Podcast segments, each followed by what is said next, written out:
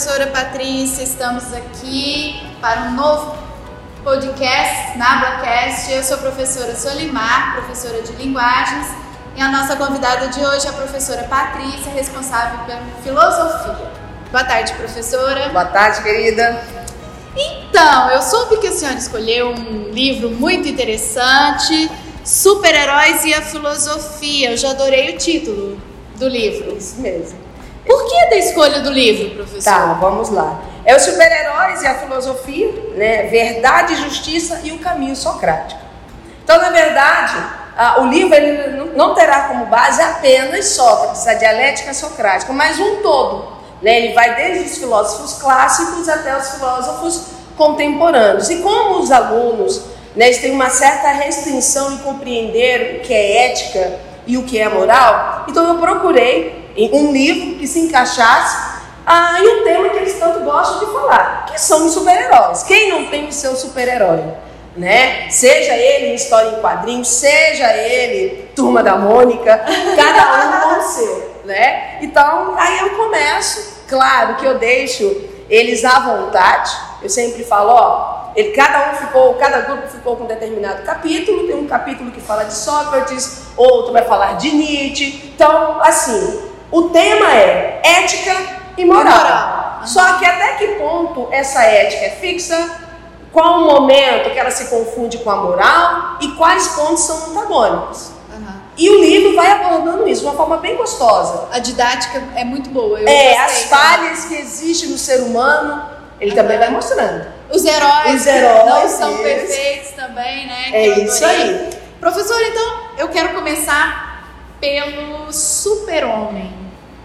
Né? Porque assim, na verdade o super-homem ele é um alienígena, né? Então a gente entende que dentro do conceito ético da filosofia, ele trouxe nele arraigado já preceitos éticos de Krypton, né? E quando ele chega, a gente percebe que ele adota a moralidade do planeta Terra. Na verdade, nem é a moralidade do planeta Terra, né? Porque ele cai ali nos Estados Unidos e é uma moralidade norte-americana. Isso. Como que se dá isso, professora? Me explica melhor. Tá, vamos é? lá. Ah, usando super-homem. é, primeiro, o aluno ele tem que entender o que é moral e o que é ser ético. Moral, né? Eu fiz um esqueminha, eu gosto de colocar para eles. É um ser social que representa a coletividade. Existem regras sociais e vai de acordo com o tempo e o espaço. Então, se nós estamos falando de uma moralidade contemporânea, ela não terá as mesmas regras de uma moralidade moderna ou de uma moralidade na filosofia antiga. Certo. Beleza? E a ética, né? A ética é uma reflexão da moral. Então, o super-homem, como você mesmo disse, né? Ele é um extraterrestre. Mas ele tem uma preocupação em se adequar com a moral daquele momento e espaço que não tem nada a ver com o seu planeta. Uhum. Então ele, ele, ele tem uma preocupação de que, opa, ele vai combater o mal, mas que mal seria este? Então o mal, não sei se vocês observaram, né, para quem gosta, o super-homem, ele não mata. Uhum. Então ele vai dentro de um contexto de uma prisão, a função de uma prisão. A prisão ela, ela surgiu com o preceito de que o indivíduo cometeu um delito, não importa qual. Então ele precisa ser retirado desta sociedade, porque ele está sendo imoral. Uhum. Ele sabe das regras, mas ele não cumpriu, por determinado momento ou por escolhas. Por questões éticas, aquele indivíduo não cumpriu é, é, o que ele deveria cumprir dentro daquela moralidade por isso ele se tornou uma ameaça para a sociedade e precisa ser retirado dela enquanto ele se tornar essa ameaça. Isso mesmo. Então, por exemplo, se ele tivesse talvez em Krypton, ele mataria, porque para os kryptonianos o mal deve ser eliminado do país. Isso. Do planeta. É. Entendi. Ou seja, entra um pouquinho que eu estou lembrando aqui um pouco do Talibã, né? Que a gente está vivenciando aí agora. Se a gente for é, trazer não para julgar, mas para compreender as regras ali do Talibã, eles adotam uma moral que não é a nossa, né? Correta. Mas que é uma moral que para eles é, deve ser a mais correta. E aqueles que estão fora dessa moral precisam ser eliminados de vez. Isso. Por isso que, por exemplo, para eles matar, é você eliminar aquele indivíduo que é uma ameaça, matar para eles é o natural. É. Só- que lembrando que quando a gente fala do Talibã, existem os direitos humanos e universal. Aí tem o quê? Tem todo o parâmetro por trás disso também. Aham. Porque, é claro, como eu falei para vocês, a moral tem a ver com cultura. Mas a cultura hoje contemporânea, né, se trabalha o relativismo. Olho por olho, dente por dente, não cabe mais hoje. Né? Porque você acaba privando o outro. Exato. Então você acaba levando ao extremismo. Né? Como nós iremos conversar em, em outros pontos, Avançando. avançando, que o extremismo, na verdade, não é se levar a essa moral. Como você, como por exemplo Alex de Tocqueville, né, que ele foi um filósofo francês, ele vai trabalhar, ele vai para outros países e chega aos Estados Unidos. E ele, observa, ele observou que a história dos Estados Unidos, né, com a formação norte-americana, eles ti- tiveram o cuidado ah, de do indivíduo que foi para a, para a prisão retornar ao seio social. Ele precisa retomar. Só em caso de extremo não, que aí ele pega né, a prisão perpétua ou até mesmo a morte.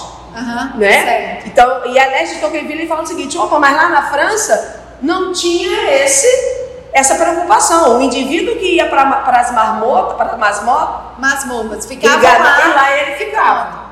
Então não tinha esse cuidado social. de retomar do indivíduo que, por exemplo, é, no caso, por questões de compreensão da moral, o super-homem passa a ser super justamente porque ele tem poderes que os humanos não, Não. conseguem enxergar. Isso. Então ele enxerga uma moral além. Por isso ele não aplica aos terráqueos a sua ética kryptoniana. Isso, e por isso que ele tem uma dupla personalidade. Aham. né? Porque ele é um ser comum, é um jornalista. Ó, veja bem, ele é um jornalista que ali ele está com mecanismos que podem influenciar, Aham. né? Porque ele pode enviar informações, mas não, ele sempre procura fazer o bem, de acordo com aquela moralidade ao qual ele está vivendo.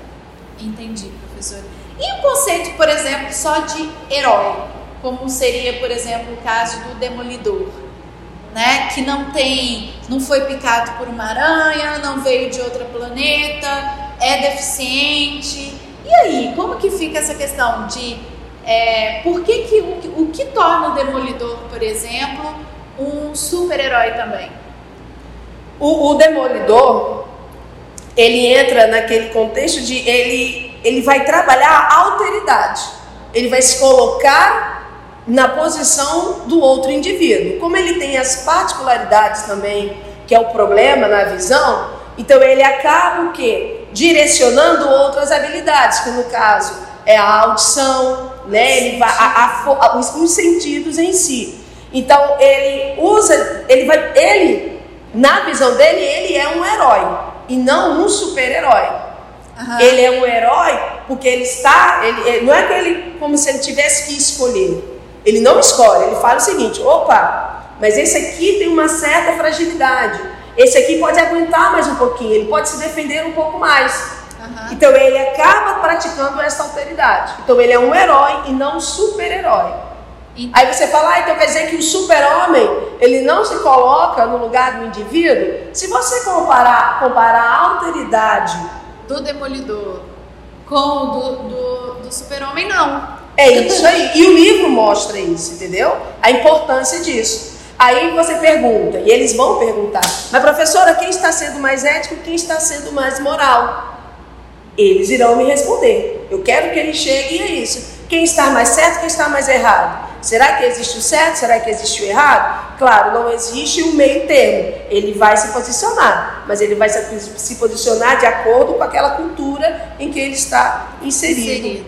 vivenciando. Então, por exemplo, se a gente trouxer para nossa sociedade, o indígena, quando ele, ele mata a- a criança que nasce com deficiência, dentro da, da, da tribo, dentro da, da moral da, Da tribo. da tribo, especificamente, aquilo foi moral e ético.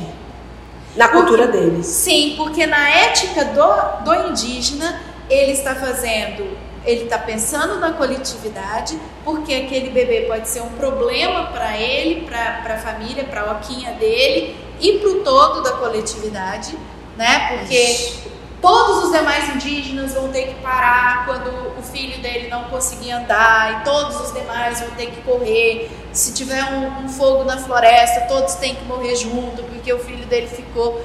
Então, assim, se a gente não, não pensa dessa forma, se a gente não se coloca no lugar do outro, a senhora falou que foi Nietzsche que fala isso, né? Que a gente precisa, a questão da alteridade, é é necessário se colocar no lugar do outro para compreender esse conceito ético, Foi é o isso? demolidor. Mas Isso. Nietzsche, ele, ele não fala da alteridade. Ah, sim. A gente falou no geral que o demolidor, ele, ele visto como um herói, não um super-herói, porque ele pratica mais a alteridade do que a empatia.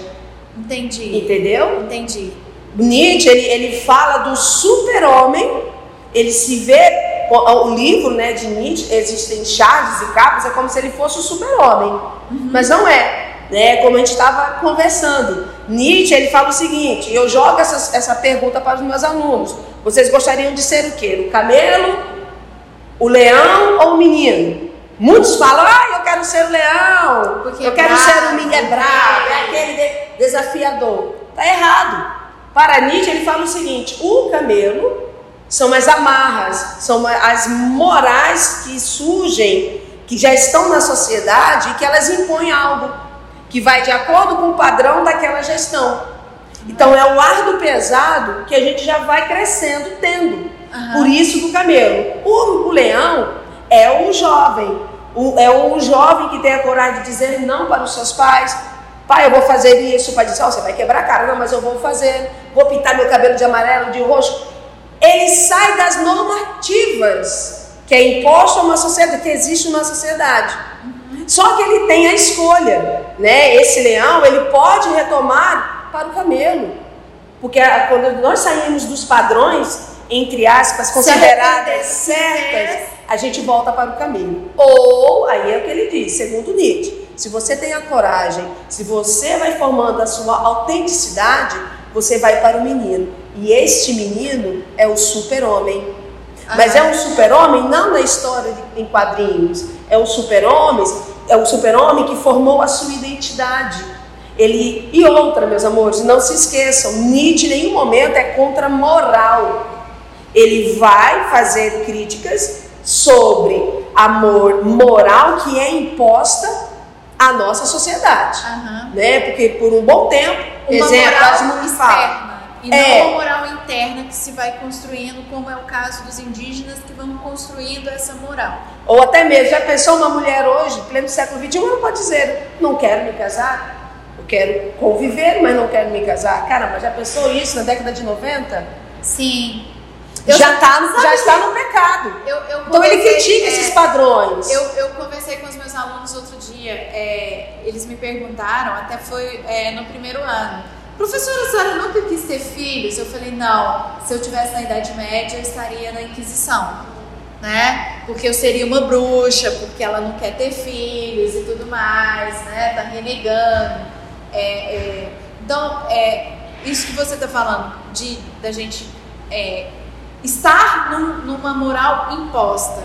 A gente tem que lembrar que muito do que a gente vive na sociedade brasileira, ainda, apesar do Estado ser laico, a- apesar da gente afirmar que o nosso Estado não submete a nenhuma religião e que todas são válidas e aceitas, a gente sabe que a gente tem uma maioria católica e que os portugueses demoraram muito tempo para se livrar desses preceitos mais conservadores da igreja. Sim.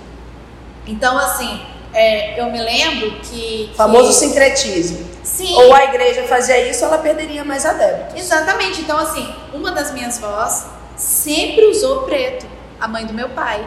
Ela ficou viúva com 42 anos 40, 40 anos de idade, e ela morreu com quase 80. Então ela passou metade da vida dela vestindo roupas normalmente, de outras cores, a outra metade ela passou enquanto viúva.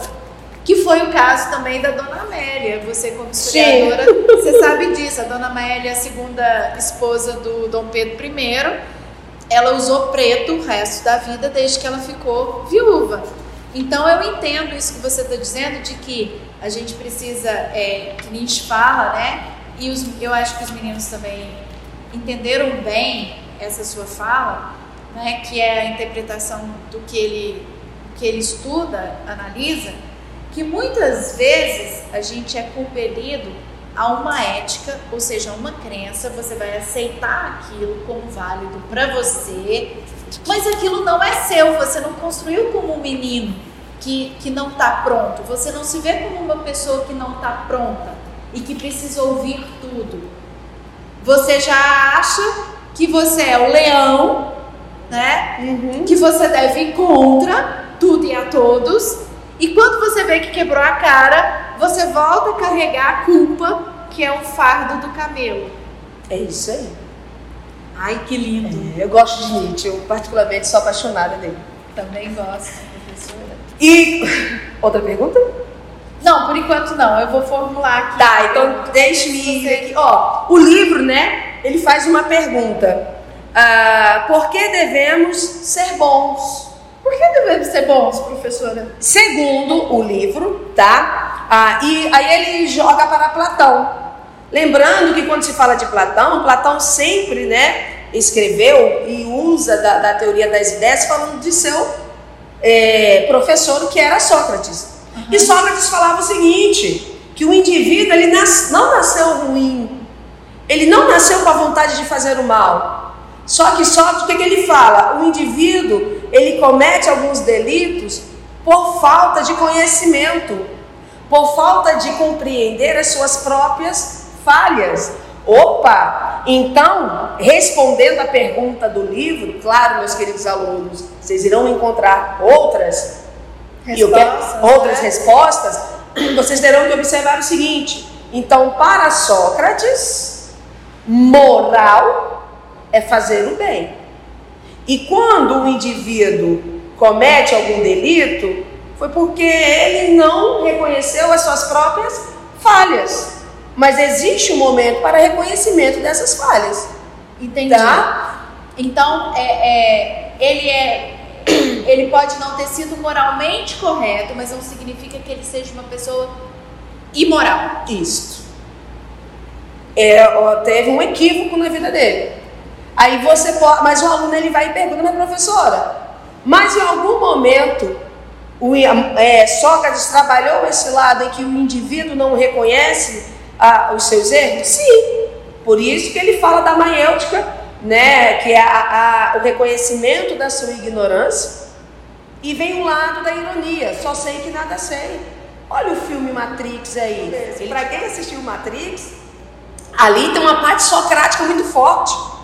Uhum. Porque você escolhe, você quer viver num mundo ilusório ou você quer, quer conhecer o real? Mas para você reconhecer o real, reconheça as suas falhas. O maior, o primeiro princípio socrático é o reconhecimento da sua ignorância. Se você reconhece a ignorância, você está sendo sábio. Tá, então vamos lá, professora. Aí você agora... está tendo a coragem. Sim. Aí agora a gente entra em algumas questões, em alguns termos e conceitos da língua portuguesa que muitas vezes os alunos e a sociedade não entendem.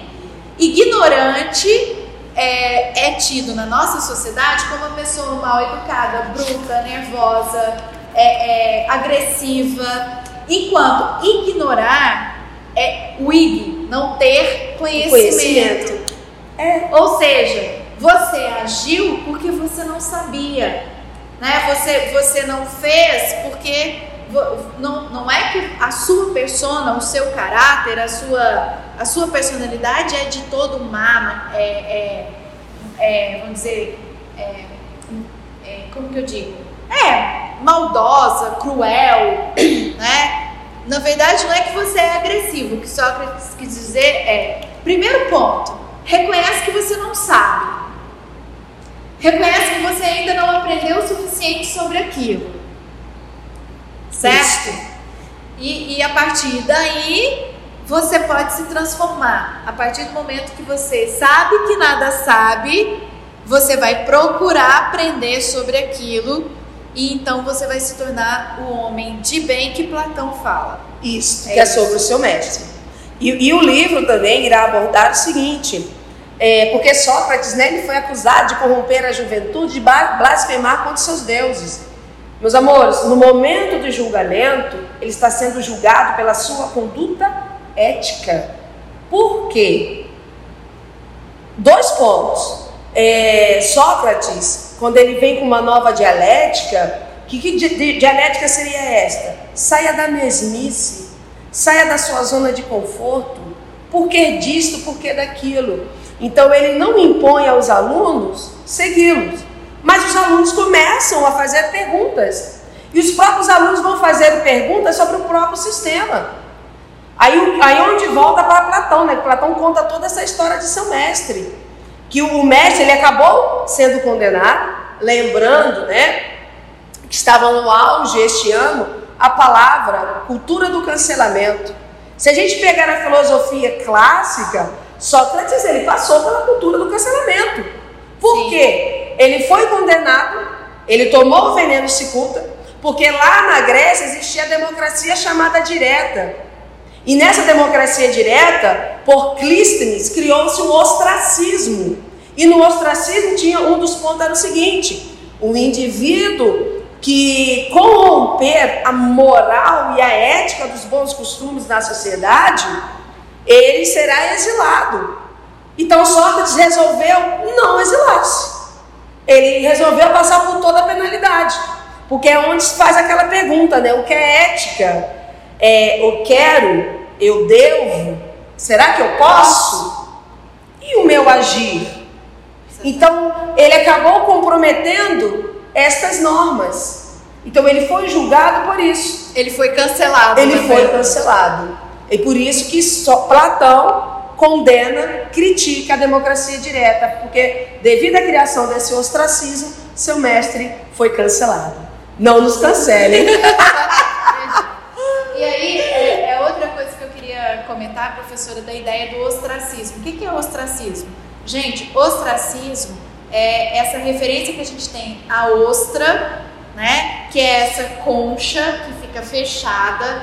E quantas vezes a gente se fecha às oportunidades de crescimento e as pessoas não fazem questionamentos. Você vai só levando a vida sem questionar.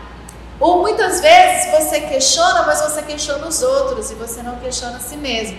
E o que o Sócrates propunha, pelo que a professora está dizendo, é antes de você começar a questionar o em volta, faça uma reflexão sobre si mesmo. Sim. É Até que ponto eu sei o que eu preciso saber? Eu posso fazer o que eu devo? Eu devo fazer?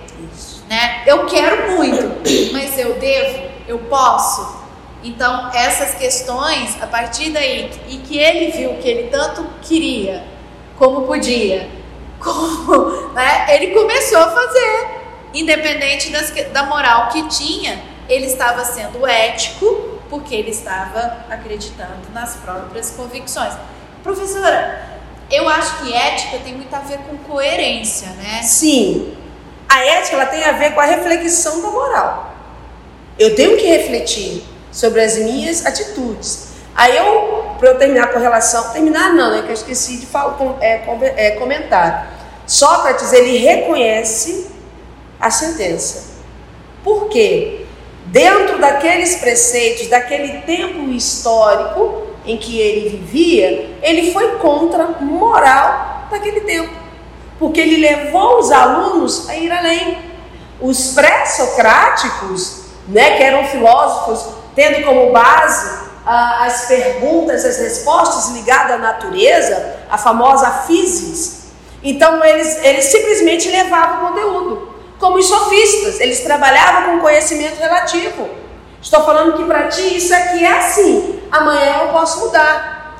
Então, os sofistas levavam os alunos a memorizar, levavam os alunos o poder de persuadir, o poder de persuasão, né? Já Sócrates não. Primeiro reconheça a sua ignorância. Então ele reconheceu que ele foi falho, mas que ele não estava errado. Porque a partir dali, os alunos começaram a se questionar e a perguntar e a, e a, questionar o próprio sistema, saíram do que você chama de ostracismo, é. daquele efeito ostra de ficar fechado.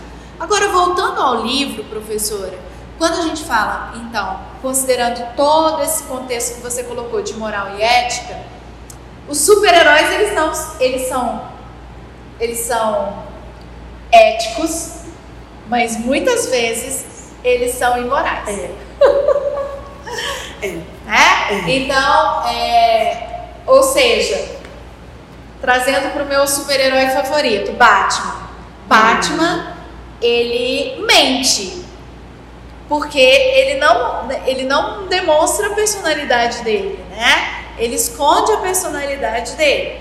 Ele é Bruce, mas ao mesmo tempo ele é Batman. Ok. Enquanto Batman, ele bate, ele prende, mas ele não é policial. Ele não deveria prender, né? Não cabe a ele capturar os criminosos, cabe à polícia, né? Ou seja, quem tem esse poder seria, é, é, eu esqueci o, o, o nome lá do, do delegado de Gotham City, mas quem tem o poder mesmo é o policial. E ele nunca foi nomeado policial de Gotham. Ele continua sendo um cooperador da polícia.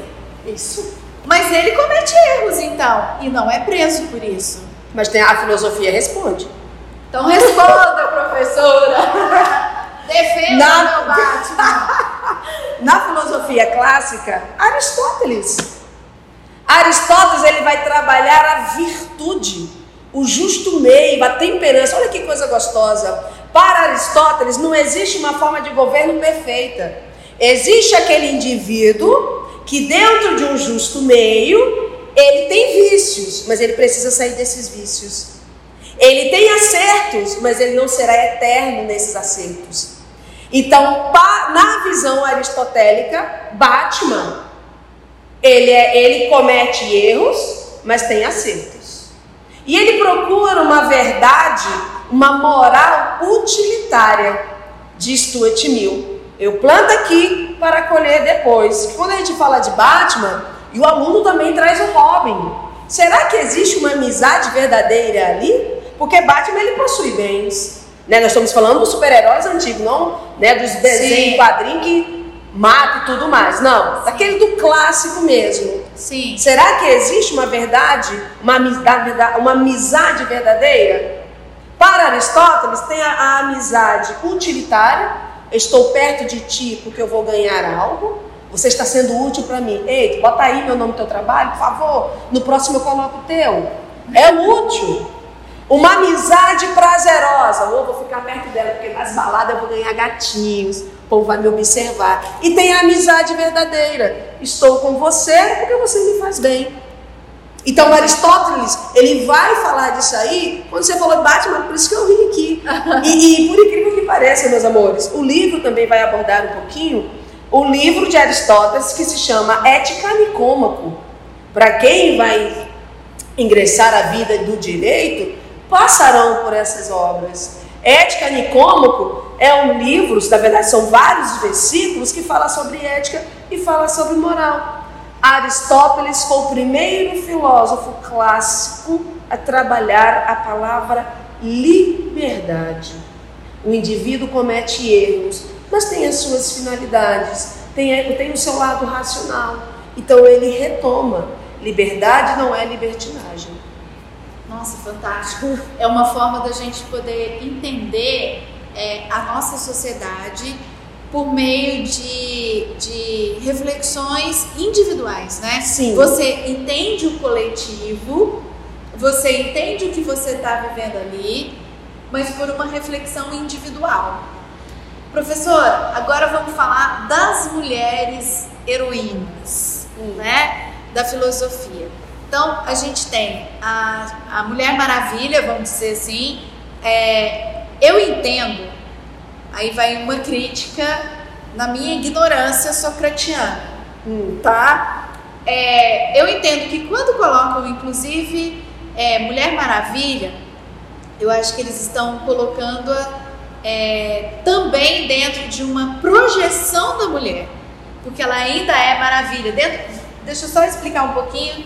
O- é, dentro da interpretação de texto, é, você tem os contos, né, que são é, histórias baseadas, pequenas histórias baseadas é, em vivências populares.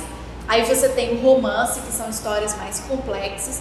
Agora, dentro desses pequenos contos, você tem aqueles contos de fantasia ou os contos maravilhosos. E a mulher seria como se fosse essa maravilha, né? É um conto, é quase que um- algo é, fictício, como se não pudesse mesmo existir essa mulher maravilha, né? Dentro é isso que eu entendo, tá? É, é, da abordagem da criação dessas mulheres heroínas.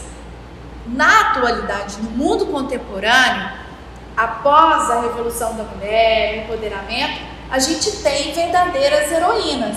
Mas antes a gente tinha a mulher biônica, que não é real, é um robô. Você tem a Mulher Maravilha, que assim como o Super-Homem veio de outro planeta, Sim. não é real. Então ela não lava, não passa, não tem cólica, né? E dentre outras coisas. Mas por que você tá dando tantos adjetivos a ela e não deu um super-homem? Pois é! Porque a sociedade constrói dessa forma, né? Pois vamos lá. Me pegou. Peguei. Ei, Patrícia. Olha só, é, uma coisa que eu estou, assim, estou encantada com o mundo da Disney, porque a- hoje as, as, as super-heróis, as mulheres, né, os contos de fadas, estão vindo com outra roupagem.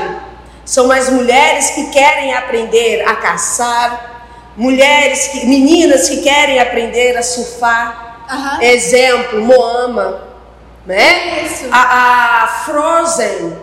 Frozen é uma menina não que está atrás de um príncipe encantado, está atrás de salvar um amor que é a sua irmã, tá? E tem a, a do, a do, não é lobo, a do urso, é, valente. Nossa, o pai quer porque quer que ela se case, ela diz não e ela quer aprender a caçar.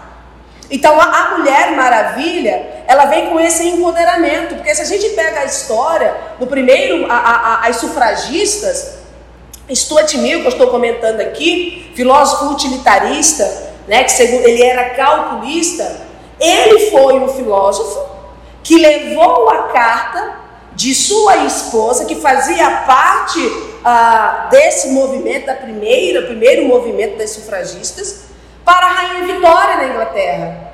Por quê? O que que elas pediam? O direito de votar. E a Rainha Vitória diz: não, porque elas já são muito bem representadas pelos seus maridos. Aí você, pô, então a, profe a, a professora, então a, a, a, a rainha Vitória estava errada, nós também temos que entender o contexto dela. Dela.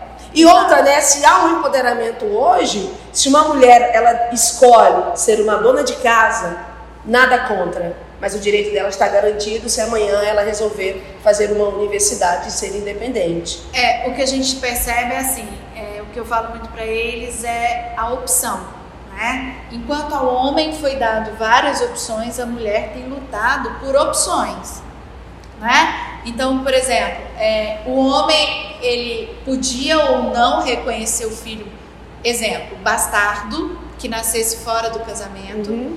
Embora Dom Pedro I tenha reconhecido todos, o que eu tiro o chapéu, Uhum. Já que você é historiadora, por isso que eu tô falando, e porque eu sou fã da história imperial, Uhum. você sabe disso.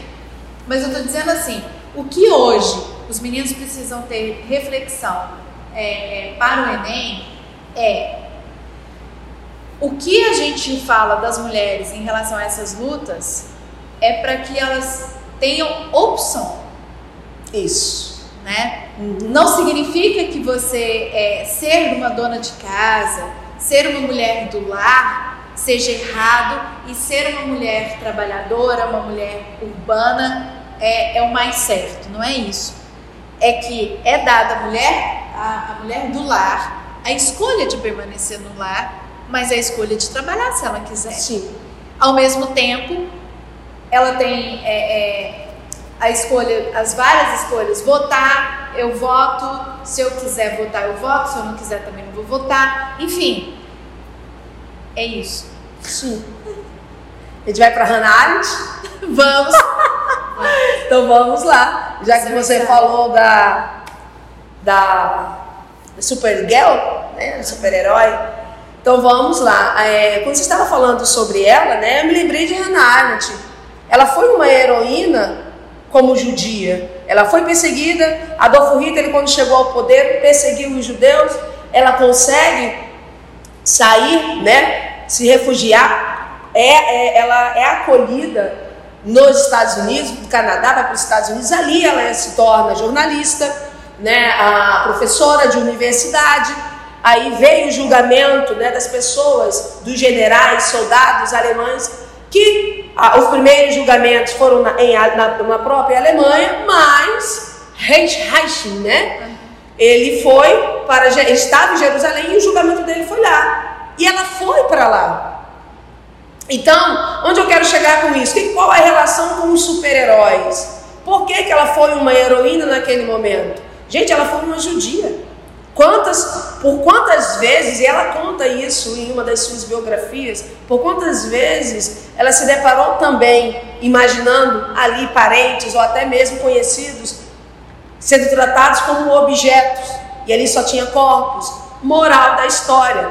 Ela fez perguntas a Heisman e, e o porquê que eu estou dando ênfase a isso, que ela irá desenvolver uma, uma nova dialética para tentar explicar o mal, né? Que ela vai desenvolver a banalidade do mal, ela vai explicar o que é a banalidade do mal. Heisman, ele foi acusado de perseguir os judeus e ele falava, mas eu nunca fiz isso contra os judeus, eu nunca fiz o mal a ninguém.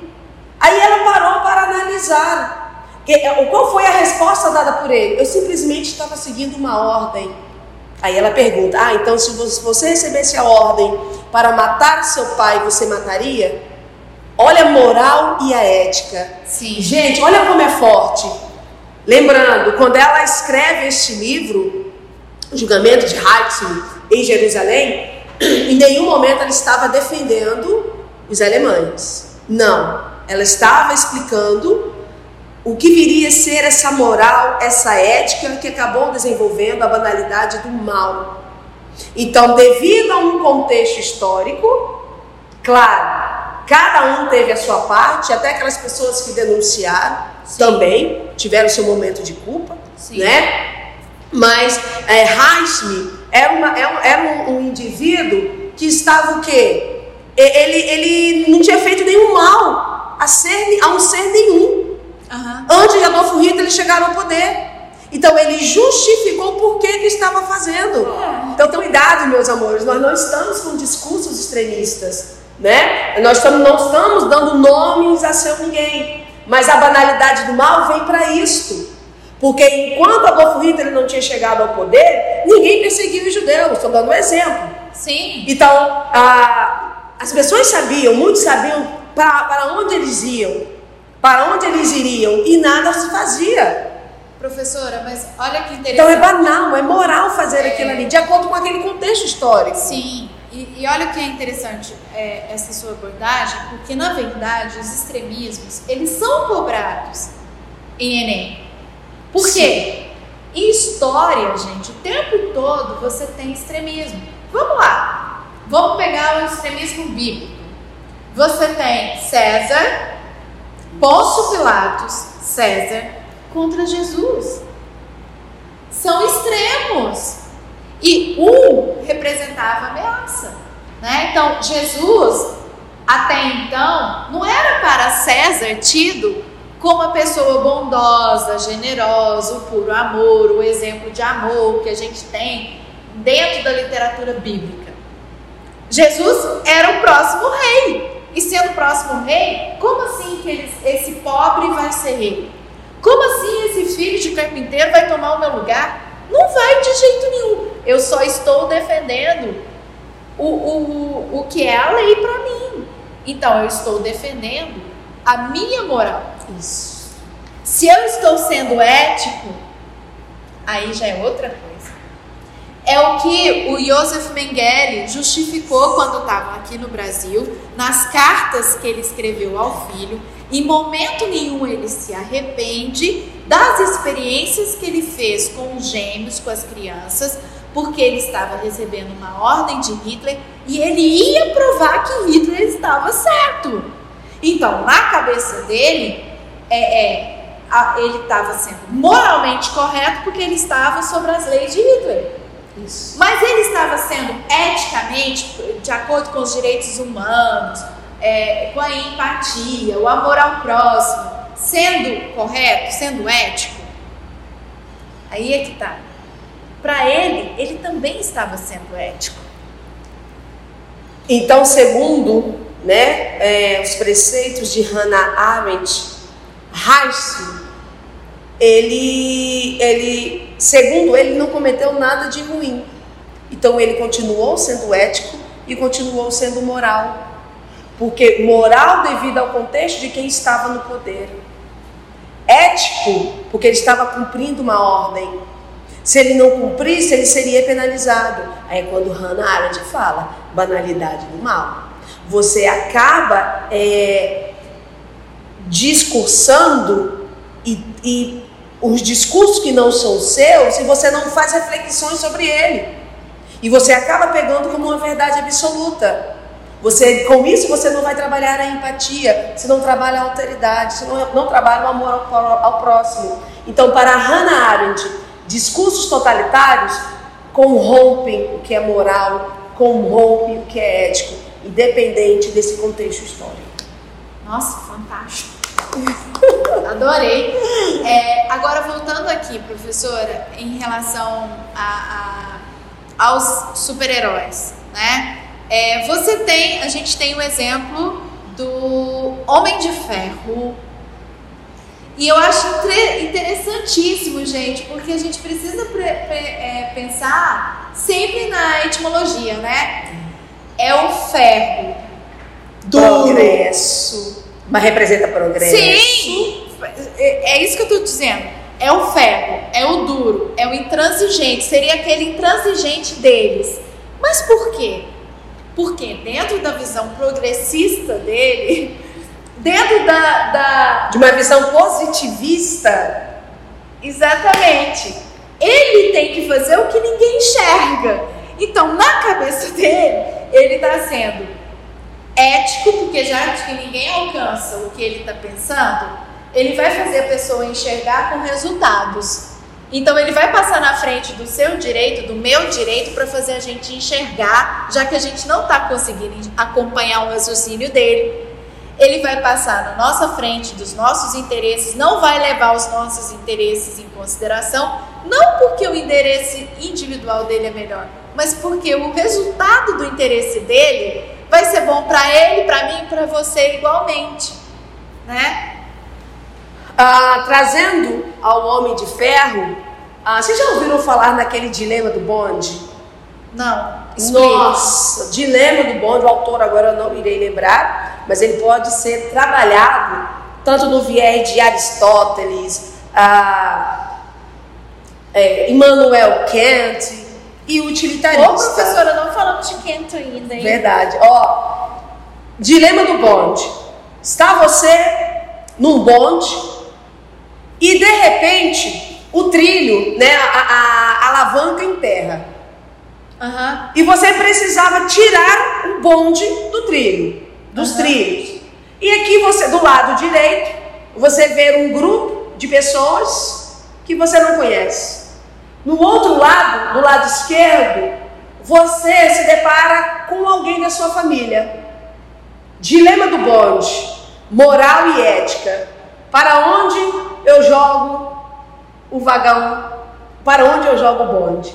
Quem você escolheria? Dentro de uma visão utilitarista, para trazer ao que você falou do homem de ferro. Ó, no, no lado, eu sou ruim de.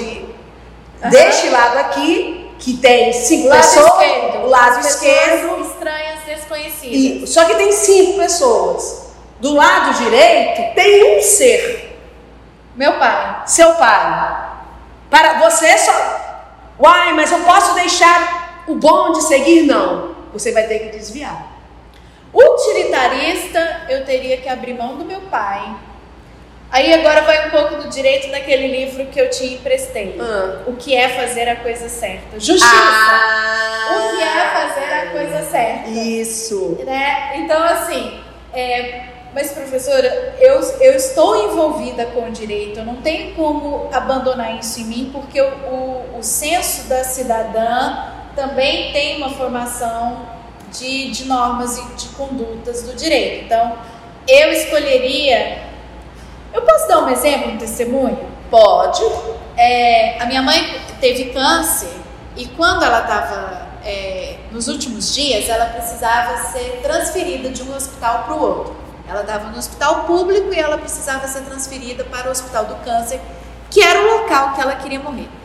Sabendo meu pai e eu que ela já estava nos, nos, nos finais, né, nos finalmente, na reta final, é, a gente não entendia por que estava demorando tanto a transferência dela, sendo que ela restava questão de dias mesmo. Tanto que foi uma semana que ela durou. Então eu fui até minha cidade, eu tenho até o jornal da cidade comigo, fazendo reportagem, porque eu fiz um rebuliço. Eu fui até o Ministério Público, queria saber o, o porquê da transferência. E na Secretaria de Saúde da minha cidade, de Araguari, eles perderam os documentos da minha mãe. É, como eu pensei é, em relação à minha mãe, existiam outras pessoas que ela fazia tratamento junto. Então, se perderam o tratamento, o, o exame da minha mãe, o lote que estava o exame da minha mãe, com certeza também perderam de outras pessoas. E, sinceramente, professora, eu recebi do secretário do prefeito da época a oportunidade de transferir a minha mãe se eu cancelasse é, o processo. E, e eu não cancelei. Porque se eles fizessem, é, se fosse só com a minha mãe, se ela fosse a única, é uma coisa.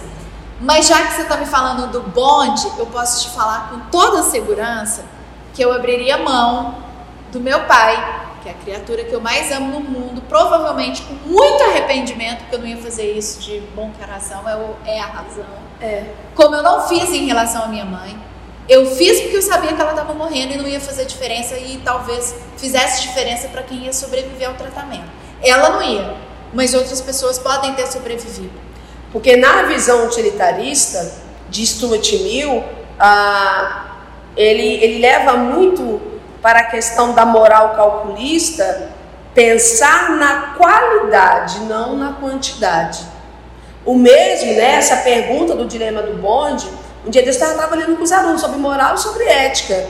Por que, que as pessoas com comorbidade foram primeiro? E por que não foi primeiro a juventude? Gente, eu ouvi coisas assim, a gente acaba rindo né? Na visão utilitarista, sim. E foi certo, foi coerente. Como não tinha muita vacina naquele momento, então primeiro deveria ser um grupo da comorbidade dos idosos. Por quê? Meus amores, ele, aí o aluno ainda falou, mas professora, mas ele está em casa. Ele está em casa, mas o jovem está trabalhando. Então ele pode não pegar o vírus, mas ele pode passar. E ele passando vai gerar sim um incômodo para aquela família e para outras também. Então, por isso que precisou, por, pela escassez da vacina que tinha, na visão utilitarista, pensando numa moral com qualidade, não quantidade, salvar os idosos e o grupo de comorbidade. Sim. Né? Você tem uma reflexão. Por isso que eu falei, falei que a moral ela vai de acordo com o tempo e com o espaço. Sim. Poxa, naquele momento não tinha vacina. Então você, claro, não, então salvar tinha, os jovens. E já tinha sido comprovado também que o índice de mortalidade nos jovens é, foi maior. Tenha você certeza, professora, que na, no universo do direito, é, até na própria Constituição diz isso, né? Que o jovem, ele por direito, né, o direito maior é dele, da criança e do adolescente. Sim, com certeza. Então, exemplo, se o índice de mortalidade em adultos e idosos é, é, fosse menor e nos jovens maior, com certeza o jovem viria primeiro, porque é direito dele. Né? Então, por exemplo, é, isso é, é, a gente sabe que, que é a questão da ética e da moral, né? Os tripulantes do navio, o que, que eles devem fazer? Salvar os passageiros primeiro. Quando qualquer pessoa que resolva ser. É, qualquer pessoa que resolva ser é, é, aeromoça, piloto, sabe que dentro da ética profissional, se ele resolver, ah, o avião tá pegando fogo, só cabe duas pessoas, quem vai?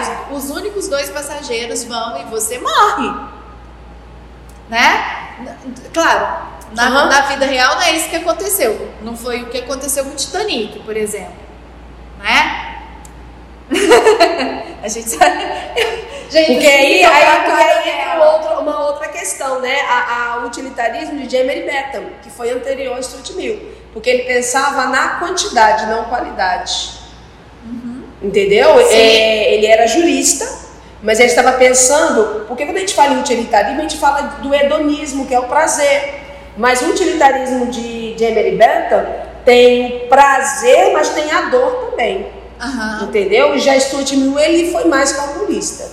Então, então eu acho o seguinte, por exemplo, essas reflexões que a gente está fazendo, eu imagino que sejam oportunidades que os meninos também, não significa que eu esteja certa, pelo contrário, que eu estou absorvendo do seu conhecimento, porque eu já falei que eu sou realmente ignorante, eu preciso aprender filosofia nesse sentido, porque eu sou do, do, século passado, gente. Século passado a gente não ensinava filosofia, não. Pessoal, nós estamos chegando à reta final. Agradecer a professora Patrícia. Simplício. Simplício. Eu adorei. Foi uma oportunidade única. Obrigadão por, pelo encontro. É, ficaram vários filósofos fora da teoria do livro e a gente quer indicar para vocês. Leiam o livro Super-Heróis e a Filosofia é, coordenado por William Irvin e Matt Morris e Tom Morris. Verdade, Justiça e Caminho Socrático. É tudo de bom. Com certeza. E ainda tem a professora Patrícia para poder interpretar. No mais, gente, eu queria que vocês compreendessem o quão é importante para vocês, dentro da área de linguagens, é, entender que o Enem trabalha com eixos de conhecimento que na área de linguagens vocês, vocês vão encontrar muitos textos filosóficos, sociológicos, vocês sabem que vocês precisam de formar um senso crítico.